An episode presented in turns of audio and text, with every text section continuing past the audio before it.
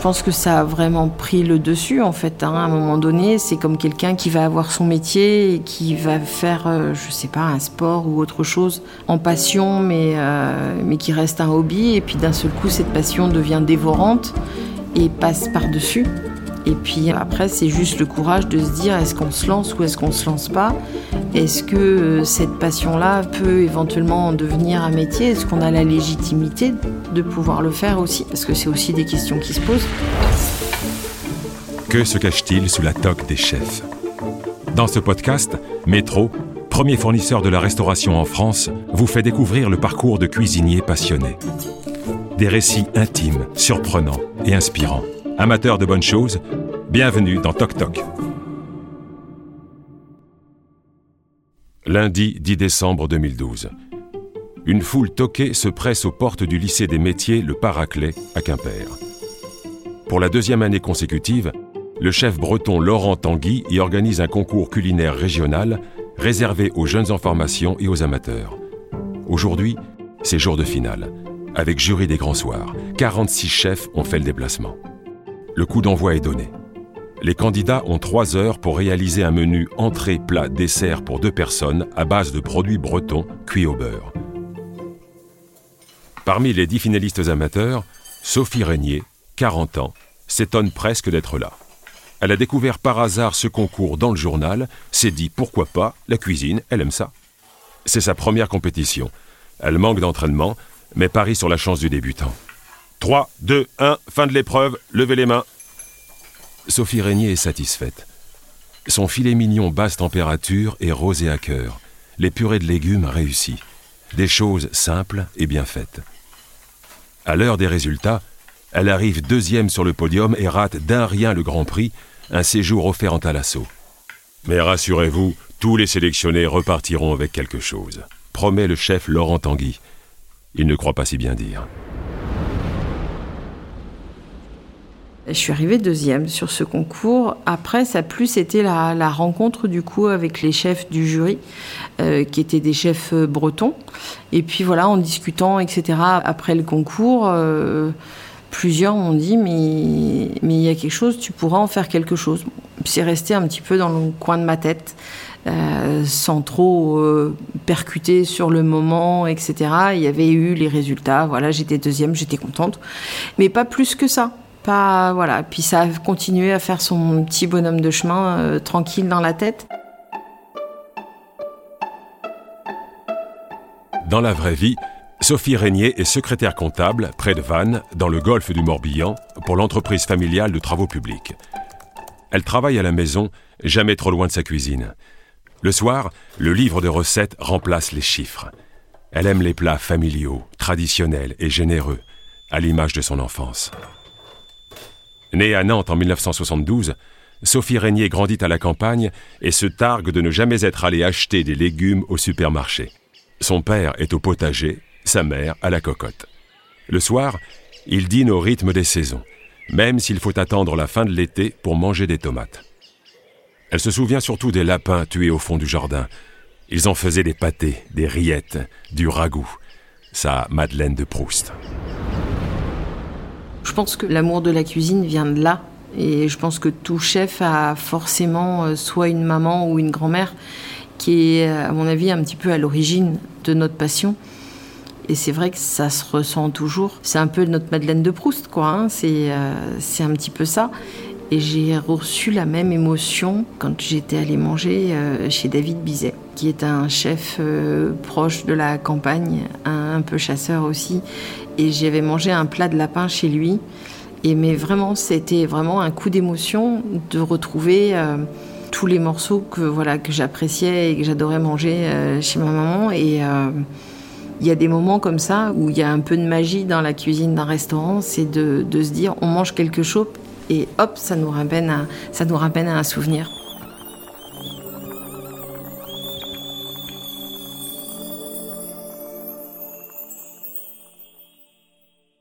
Sophie Régnier n'a jamais pensé que la cuisine pourrait être un métier, question d'éducation.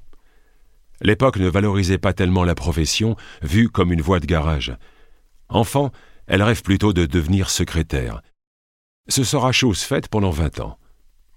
Et puis, En 2012, ce concours culinaire et les compliments du jury qui font tranquillement leur petit bonhomme de chemin. La semaine, elle reste à son poste, derrière son ordinateur. Les week-ends, désormais, elle enfile une veste toute blanche pour devenir chef à domicile. Pendant trois ans, elle sillonne la presqu'île de Ruisse et fait ses gammes. Composer un menu, choisir ses produits et cuisiner sur place, en live. C'est particulier, chef à domicile. Un métier solitaire, au plus près des clients, où il est impossible de tricher. Il faut savoir les emmener ailleurs, tout en restant chez soi. Ça lui a donné le goût de cuisiner pour les autres, du partage aussi. Et ça marche. Jusqu'à prendre le dessus sur le reste, dans sa tête en tout cas. Il lui faudra un nouvel heureux hasard pour se lancer à temps plein. 2015. Sophie reçoit un message sur Facebook. C'est un copain. La table d'Aimé cherche quelqu'un pour la saison. Vas-y. L'idée la fait sourire. La table d'Aimé, c'est à Rivesaltes, à côté de Perpignan. 900 bornes d'ici. Elle en parle quand même à sa famille, qui l'encourage comme on lance un défi. Cap ou pas cap Le lendemain matin, elle fait sa valise et part pour six mois dans le sud.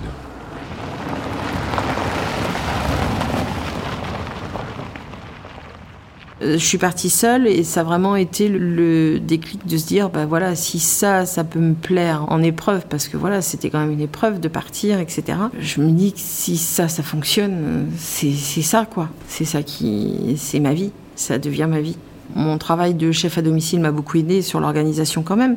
Mais c'est vrai que c'est plongé d'un seul coup dans cet univers qui n'est pas forcément connu.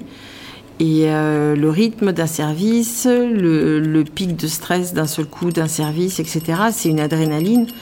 C'est des moments qui sont euh, à la fois stressants, mais à la fois grisants.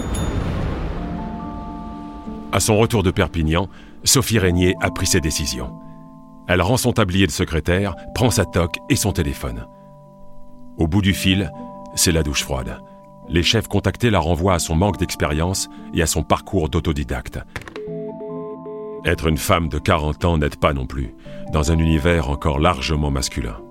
Mais Sophie Régnier ne s'en laisse pas compter. Quand on veut, on peut, répète-t-elle comme un mantra. Elle refait sa valise, direction Paris. Elle travaille un temps dans un petit bistrot, assez pour comprendre que sa vie, c'est ça désormais, cuisiner, à en faire pleurer. C'était dans les premiers jours du restaurant et c'était vraiment des desserts tout simples. J'avais sorti des œufs au lait, donc euh, c'était un bistrot. Et je me fais appeler en salle. Le serveur était un peu paniqué, il m'appelle et il me dit il y a une dame qui veut te voir mais elle pleure. Ok. Donc euh, je sors et en fait euh, elle pleurait d'émotion puisque ça lui rappelait les œufs au lait de sa grand-mère. Elle est partie en larmes, tout simplement, elle voulait juste me remercier.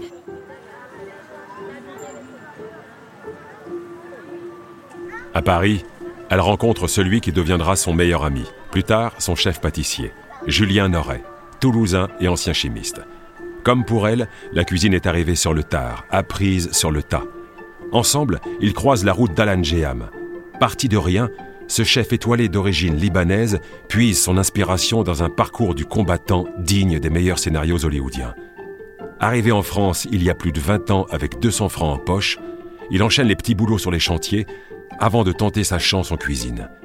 Sa créativité et son talent feront le reste. Lorsque Sophie Régnier et Julien Noret le rencontrent, il est à la tête de deux restaurants bistronomiques à Paris. Le gastro est en préparation. Entre eux se crée alors une sorte de confrérie des autodidactes, un trio uni par des parcours atypiques et l'âme des combattants. Les deux amis font leur premier pas dans son adresse de Saint-Germain-des-Prés, Julien comme pâtissier, Sophie comme chef de cuisine. Petit à petit, ils se familiarisent avec la cuisine libanaise et grimpent les échelons.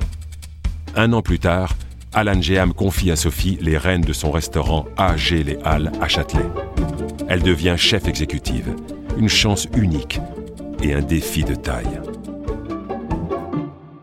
Le challenge a été euh, plutôt plus complexe. Il s'agissait de mêler ses origines libanaises à la cuisine française et en y apportant une petite pointe de Bretagne aussi.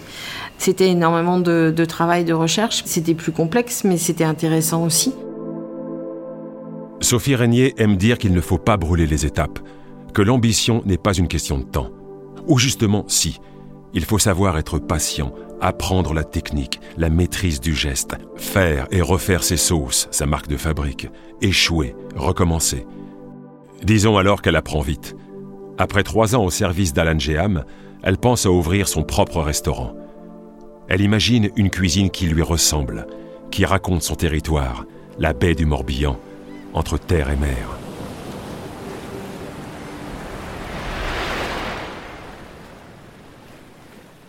En allant bosser un matin euh, à Paris, je sais pas, dans la rue, j'ai crié Yodé. Je cherchais un nom à mon restaurant. Je savais ce que je voulais y, faire. Et euh, j'ai crié Yodé et euh, j'ai tout de suite envoyé un message à Julien et je dis mon restaurant il s'appellera Yodé. Yodé pour moi c'est la saveur, c'est l'odeur et je voyais rien de mieux pour résumer ce que je voulais apporter dans l'assiette en fait. C'était vraiment euh, rapporter le plus possible le goût et l'odeur de la mer.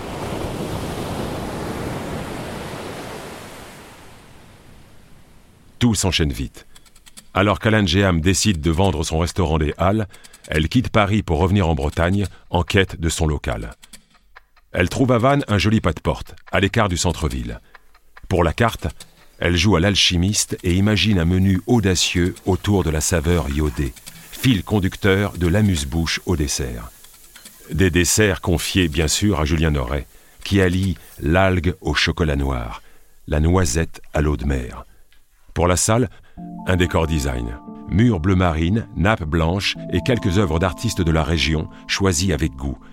Comme ces méduses suspendues, réalisées en papier d'algue.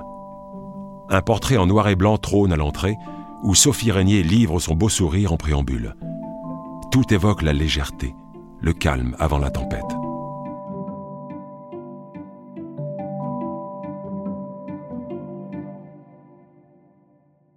vendredi 14 février 2020, jour de la Saint-Valentin. Le restaurant Iodé ouvre ses portes et affiche déjà complet. 30 couverts, que des tables de deux. En cuisine, vol un vent de panique. En salle, le service est un peu long, mais c'est toujours comme ça les premières fois. Les clients, eux, n'y voient que du feu. Certains deviendront des fidèles.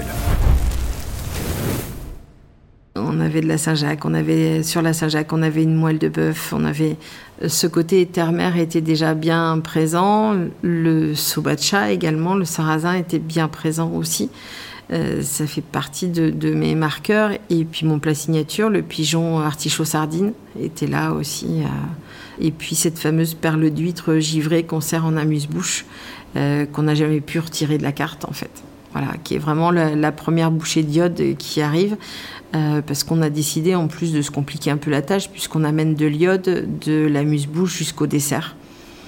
Sur les desserts, euh, Julien va aussi travailler l'eau de mer, va aussi travailler les algues, la salicorne, etc. Au soir du premier jour, l'équipe de Yodé est épuisée, heureuse et confiante. Pendant un mois, le restaurant ne désemplit pas, du mercredi au dimanche soir. Jusqu'ici, tout va bien. Le 14 mars, Sophie Régnier met une bouteille de champagne au frais pour trinquer au un mois du bébé. Et puis, le drame. À 20h, ils apprennent qu'après le dernier service, ils devront baisser le rideau comme tous les restos du pays. Le Covid, hier encore si lointain, rend tout incertain. Quand pourront-ils rouvrir? Comment payer le loyer, les crédits, les salaires? Et puis que faire? Sophie Régnier ne s'imagine pas confinée loin de ses fourneaux. Elle aurait pourtant le temps, enfin, de reprendre la photo ou le dessin, ses autres passions. Oui, mais non merci. Trois jours plus tard, remise du choc, elle retourne en cuisine, seule et déterminée. La vente a emporté comme planche de salut. Chaque dimanche, elle envoie un SMS à ses clients avec le menu de la semaine. Et puisque personne n'a le droit de sortir, elle livre elle-même ses plats en voiture, parcourant Vannes du mardi au samedi. Elle vise juste, avec une cuisine adaptée à l'anxiété ambiante, des plats simples et réconfortants, qui rappellent ceux de sa mère. L'été suivant, pour la réouverture de Yodé, ses clients confinés, avec qui elle n'a jamais cessé d'être en contact, répondent présents. Le Goemio aussi.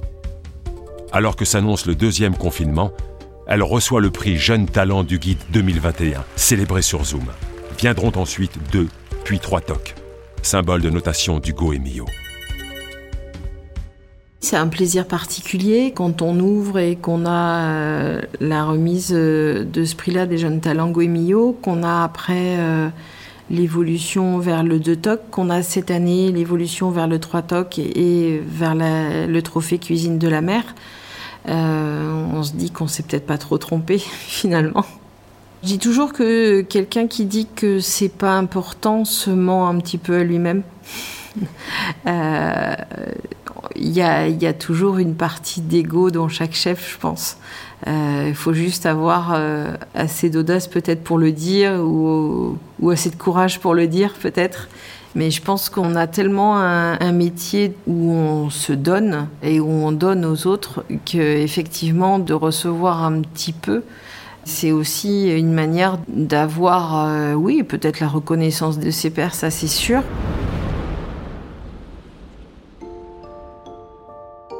Seule ombre au tableau, le recrutement. Depuis le Covid, le secteur de l'hôtellerie et de la restauration a vu ses effectifs s'effondrer. Il faut repenser la formation, dit-elle, redonner le plaisir d'un métier qui vous prend vos soirées, vos week-ends. Elle ne retournerait devant son ordinateur pour rien au monde. Le livre de Raphaël Giordano, Ta deuxième vie commence quand tu comprends que tu n'en as qu'une, trône sur sa table de chevet. Le champagne, lui, est toujours au frais. Il attend la première étoile. Et puis pour finir, la grande surprise, une sucette au chocolat avec un parfum, une petite pointe d'iode sur le dessus en écume, qui est là plus à découvrir au restaurant. Je ne vais pas en donner tous les secrets puisque si je le dévoile maintenant, la devinette pour les clients, ils l'auront plus. C'était le premier épisode de Toc Toc, un podcast de métro. Vous vous êtes régalé? Alors mettez la note de votre choix, commentez et parlez de Toc Toc autour de vous. Métro, premier fournisseur des restaurateurs indépendants, vous donne rendez-vous très vite pour le prochain épisode. Au menu, un nouveau chef prêt à se mettre à table et à lever un coin de sa toque.